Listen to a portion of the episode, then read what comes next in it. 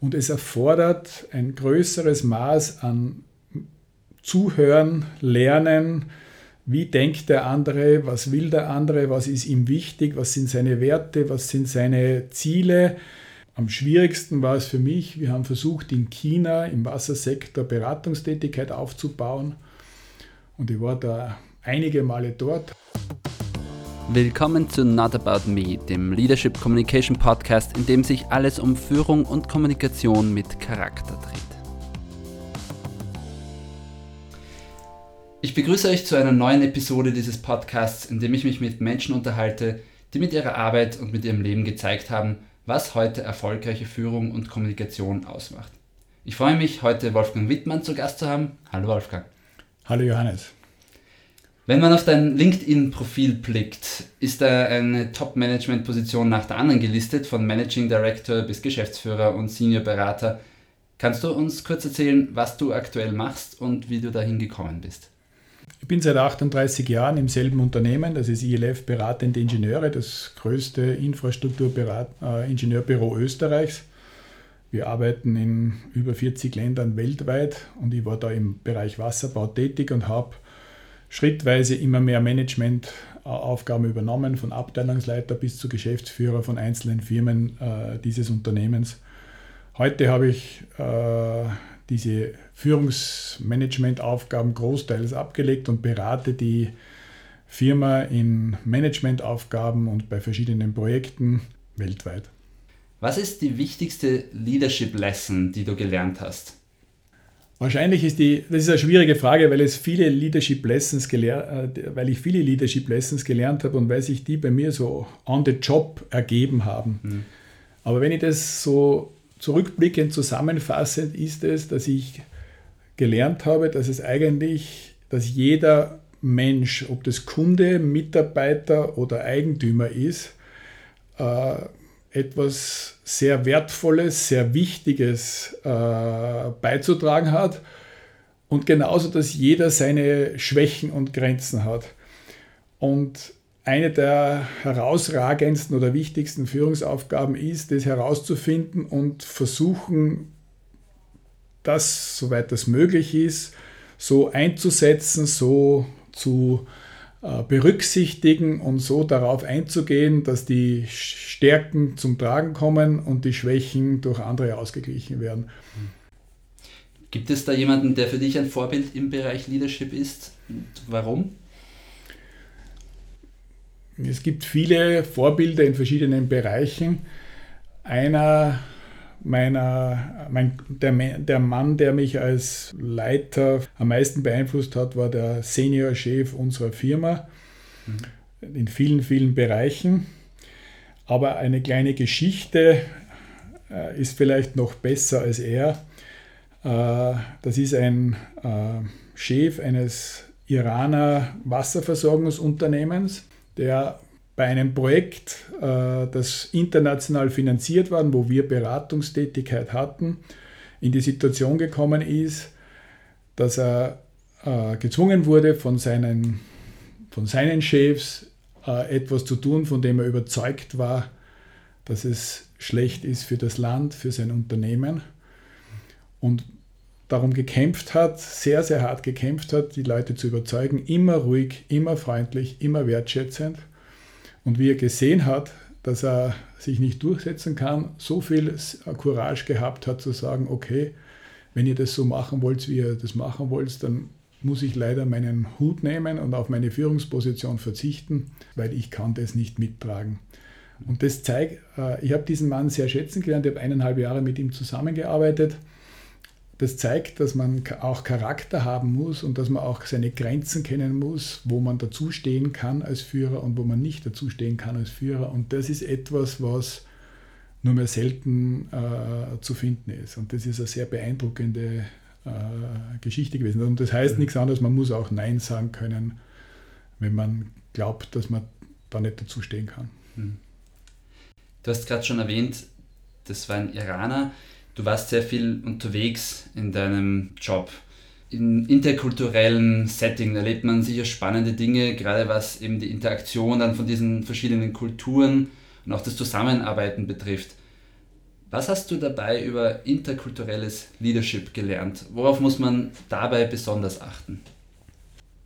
Bei interkulturellem äh, Leadership äh, kommt natürlich diese Schwierigkeiten des gegenseitigen Verständnisses durch die verschiedenen Kulturen äh, viel mehr zum Tragen, als wenn du in einem System bist, wo alle aus dem gleichen Hintergrund, aus den gleichen Kulturen kommen. Und es erfordert ein größeres Maß an Zuhören, Lernen, wie denkt der andere, was will der andere, was ist ihm wichtig, was sind seine Werte, was sind seine Ziele. Äh, und Erfolg kann man nur haben, wenn man die trotz des kulturellen Unterschiedes verstehen lernt und äh, kennenlernt. Und ich habe das in positiven und negativen Beispielen kennengelernt und äh, am schwierigsten war es für mich, wir haben versucht, in China im Wassersektor Beratungstätigkeit aufzubauen. Und ich war da einige Male dort, habe mit potenziellen Kunden und Partnern gesprochen. Und wir hatten einen Vertreter vor Ort, der, der diese ganzen Termine äh, veranlasst hat, der schon acht Jahre lang im Land war. Und ich habe ihm nach mehreren Meetings dann die Frage gestellt, ich sitze da meinen, den Leuten gegenüber und ich verstehe, was sie sagen aber ich habe kein Gefühl dafür bekommen, äh, was sie meinen, was sie denken. Mhm. Und das hat es immens schwer gemacht. Und letztlich sind wir dann auch nicht erfolgreich gewesen. Ich habe mir geantwortet, das ist immens schwer, da braucht man Jahrzehnte, weil die Kultur so unterschiedlich ist. Mhm. Und das ist eine riesige Herausforderung. Das, ist, das war mein Extrembeispiel, in anderen Fällen gelingt es besser. Aber das ist die größte Herausforderung. Es gibt ja diverse Ansätze und Modelle in der Wissenschaft zum Thema Führung, von Transactional Leadership über Transformational Leadership bis zu Servant Leadership und vielen anderen. Kannst du sagen, welche dieser Ansätze deiner Meinung nach am besten funktionieren, gerade in einem interkulturellen Kontext und warum? Oder sind das aus deiner Sicht nur eher theoretische Überlegungen, die in der Praxis so ohnehin nicht wirklich anwendbar sind? Ich glaube, dass aus jedem dieser Ansätze, da gibt es ja noch viel mehr als die, äh, etwas zu lernen ist. Aber ich glaube nicht, dass man, ich glaube, dass diese Ansätze äh, davon abhängig sind, ob sie helfen, ob sie deiner Persönlichkeit entsprechen oder nicht. Weil äh, das, was ich gelernt habe, ist, es gibt sehr unterschiedliche Typen von Leitern aufgrund ihrer Persönlichkeit, aufgrund ihrer Stärken und Schwächen. Und Sie müssen einfach lernen, die Methoden und die Tools und diese Ansätze auf Ihre Persönlichkeit anzuwenden. Und da gibt es einfach Dinge, die passen besser zu dem einen und passen besser zu dem anderen. Für mich persönlich hat das bedeutet, dass ich halt, ich bin in diese, hinaus, in diese Herausforderungen hineingewachsen und habe dann mir habe dann Kurse besorgt oder bin äh, Literatur besorgt, bin auf Kurse gegangen, um zu sehen, wie andere Leute das äh, machen und habe dann das herausgepickt, was äh, meiner Meinung nach für mich am besten geeignet war. Mhm. Und das, was ich daraus gelernt habe, ist, aus den meisten dieser Ansätze, da ist was Wertvolles dabei, was du verwenden kannst. Aber es war fast nie so, dass ich sagen kann, das ist jetzt genau meins und das ist eins zu eins umzusetzen. Mhm. Was sind für dich so ein, zwei besonders wichtige Führungsprinzipien, die du für dich mitgenommen hast? Ein Führungsprinzip, das ich sehr wichtig finde, ist, dass man sich selber sehr klar wird, was für ein Ziel hat man und wie kommt man zu dem Ziel. Also sozusagen Ziele und Strategien dorthin hinzukommen und dass man Wege findet, die verständlich seinen Mitarbeitern, Kollegen, aber auch Kunden und, und, und Eigentümern zu erklären. Ähm, das ist, und das ist etwas, was, vom täglichen, was nicht im täglichen Geschäft geht. Da brauchst, musst du ein bisschen zurückziehen, da musst du Abstand haben und du musst immer wieder schauen, dass, diese, dass das klar ist und dass das angepasst wird und dass das auch für alle Beteiligten passt und von allen möglichst viel, möglichst gut verstanden wird. Weil wenn das eine Einheit ist, dann ersparst du dir einen Haufen mhm. Schwierigkeiten, Zeiten, Leerläufe, Reibereien.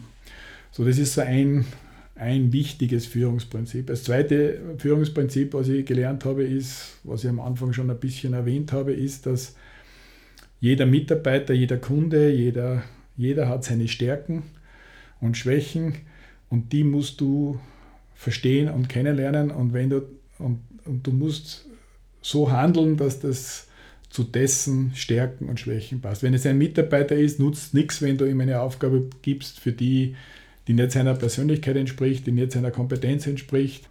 Ja. Ich nehme an, besonders das Thema Kommunikation war im interkulturellen Kontext, von dem wir vorhin gesprochen haben, eine Herausforderung. Du hast ja auch schon ein bisschen angesprochen.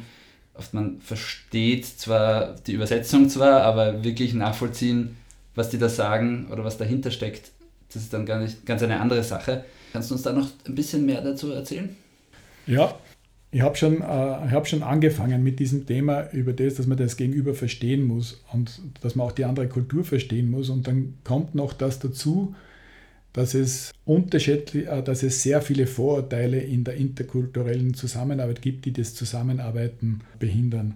Ich arbeite momentan gerade an einem Projekt im Mittleren Osten, wo Ingenieure aus Asien, aus den arabischen Ländern und aus Amerika und aus Europa zusammenarbeiten. Und eine der Herausforderungen da ist, dass man weggeht von den Vorurteilen, dass der Westen dem Osten oder den Ländern, die weniger entwickelt sind, unbedingt von oben herab beibringen muss, wie es richtig geht, sondern dass man da eine Wertschätz, äh, etwas findet, wo man sich gegenseitig wirklich wertschätzt und mhm. diese Wertschätzung auch entsprechend kommuniziert. Wenn das gelingt, dann haben wir haben da ein Team äh, jetzt zusammen, das so interkulturell ist, wie es ist, mit ganz unterschiedlichen äh, Mentalitäten, wo jeder, jeder weiß, was der andere kann und, äh, und, und mag und wo keiner das Gefühl hat, deshalb, weil man aus Europa kommt, ist man gescheiter oder deshalb, weil man aus Indien kommt, ist man äh, weniger gescheit oder weniger wichtig.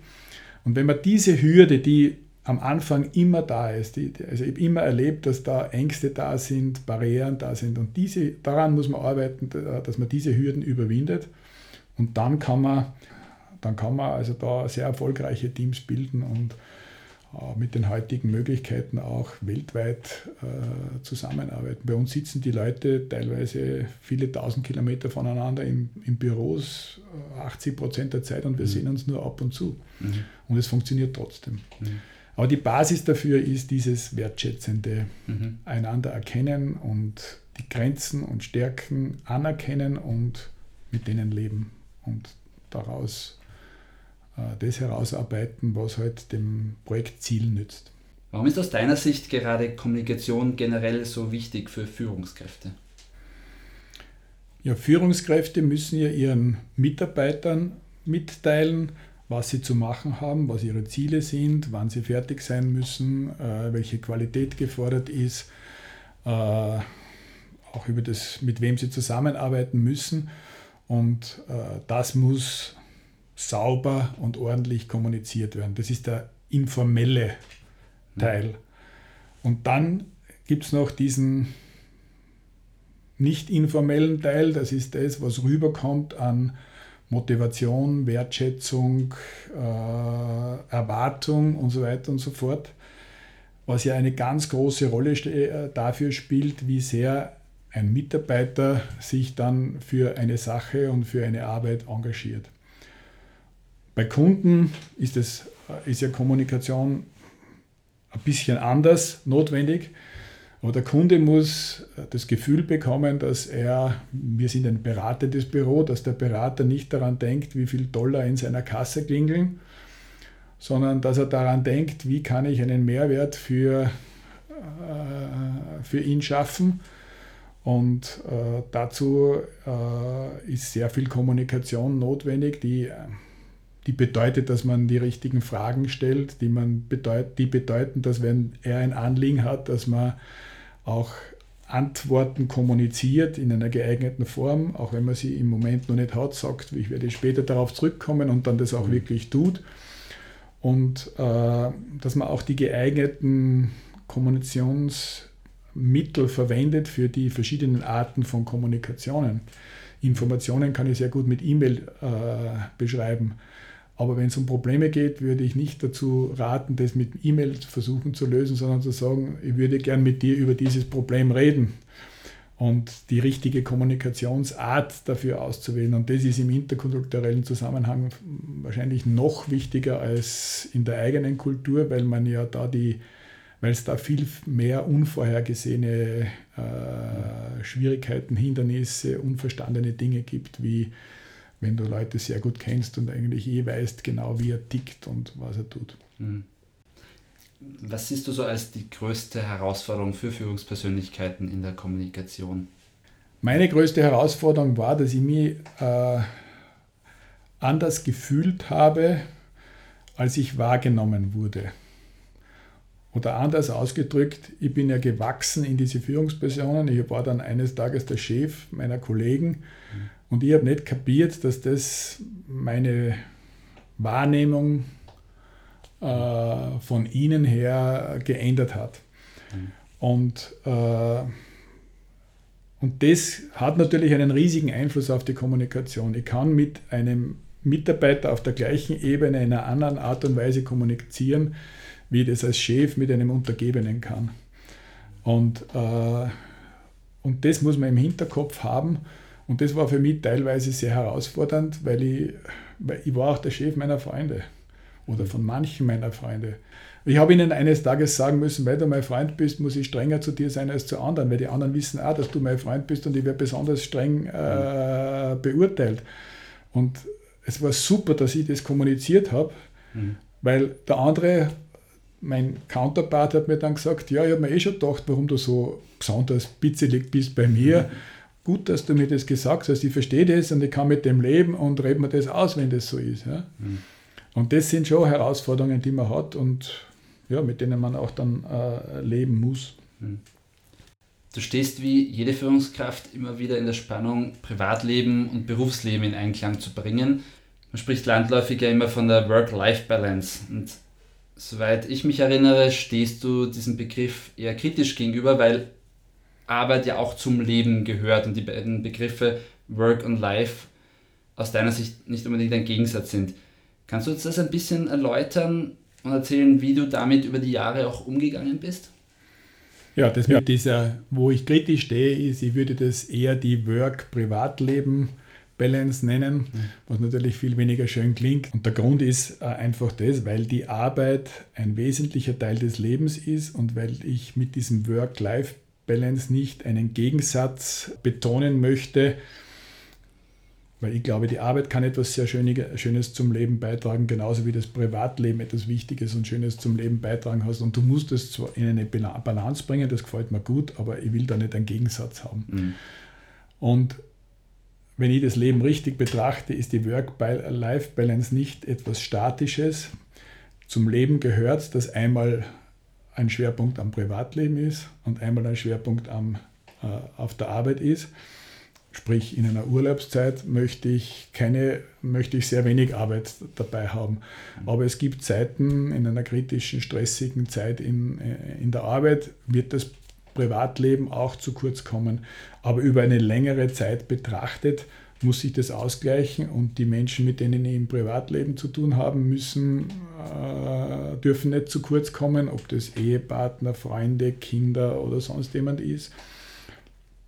Und das Gleiche gilt auch für die Arbeit. Es kann nicht in allen Dingen äh, die Arbeit immer hinter äh, dem Privatleben stehen, weil dann äh, zumindest das Führungsposition, äh, in einer Führungsposition funktioniert das nicht. Da muss manchmal auch das Privat, die privaten Interessen zurückstehen.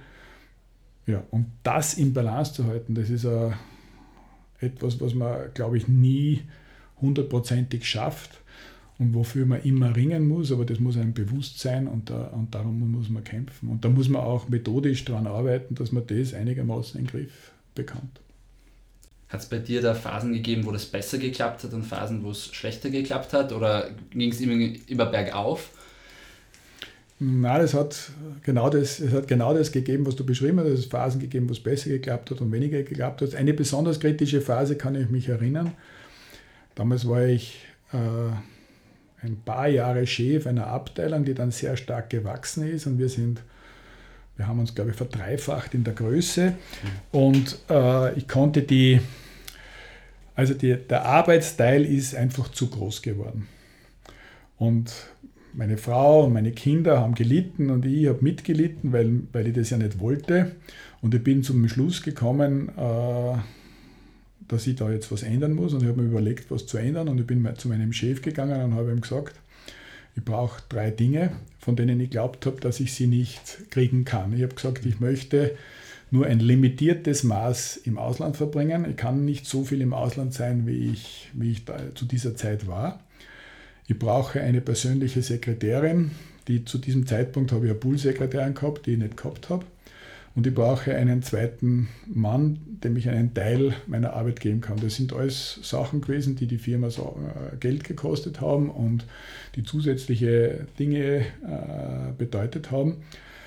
Und mein Chef hat mir angeschaut und hat gesagt, ihm kommt es vernünftig vor, ich kann alle drei Dinge, er genehmigt mir alle drei Dinge. Ich war total überrascht, mhm. weil ich habe ihm das noch gar nicht gesagt gehabt.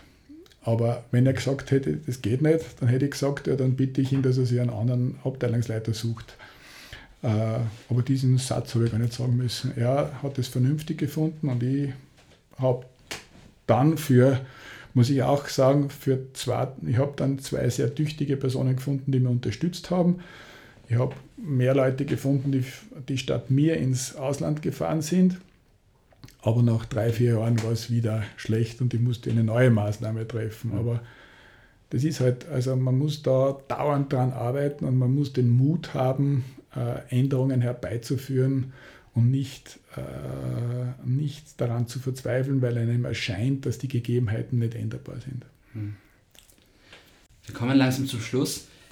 Du hast schon erwähnt, du bist selbst in diese Führungsposition auch hineingewachsen teilweise. Welche zwei, drei Tipps würdest du angehenden Führungskräften geben, worauf sie am meisten achten sollten, wenn sie in eine Leadership-Rolle kommen? Ich würde mir immer gut überlegen, ob äh, diese Führungsaufgabe, die ich da übernehme, zu meinen Fähigkeiten, meinen Zielen, meinen Möglichkeiten passt. Mhm. Ich habe viele Führungskräfte scheitern gesehen, weil sie geehrt waren, über das Angebot eine Führungsposition zu übernehmen und es unbedingt machen wollten und erst im Laufe der Zeit äh, gesehen haben, dass die Randbedingungen nicht für sie passend sind, äh, dass die Anforderungen aus diversen Gründen nicht geeignet waren und dass dann äh, das sehr schmerzhaft war, oft da auszusteigen. Ich habe selber auch auf diesem Gebiet einige Fehler gemacht und das war immer ungut. Das heißt, man muss sich das möglichst gut, die Aufgabe kennenlernen und so realistisch genug besten mit anderen Leuten auch darüber reden, schaffe ich das. Also man kann sich ruhig dorthin entwickeln, man muss das nicht schon alles fertig können, aber man muss die Möglichkeit sehen, dass das passt. Mhm. Das ist, glaube ich, eine ganz, ganz wichtige Sache.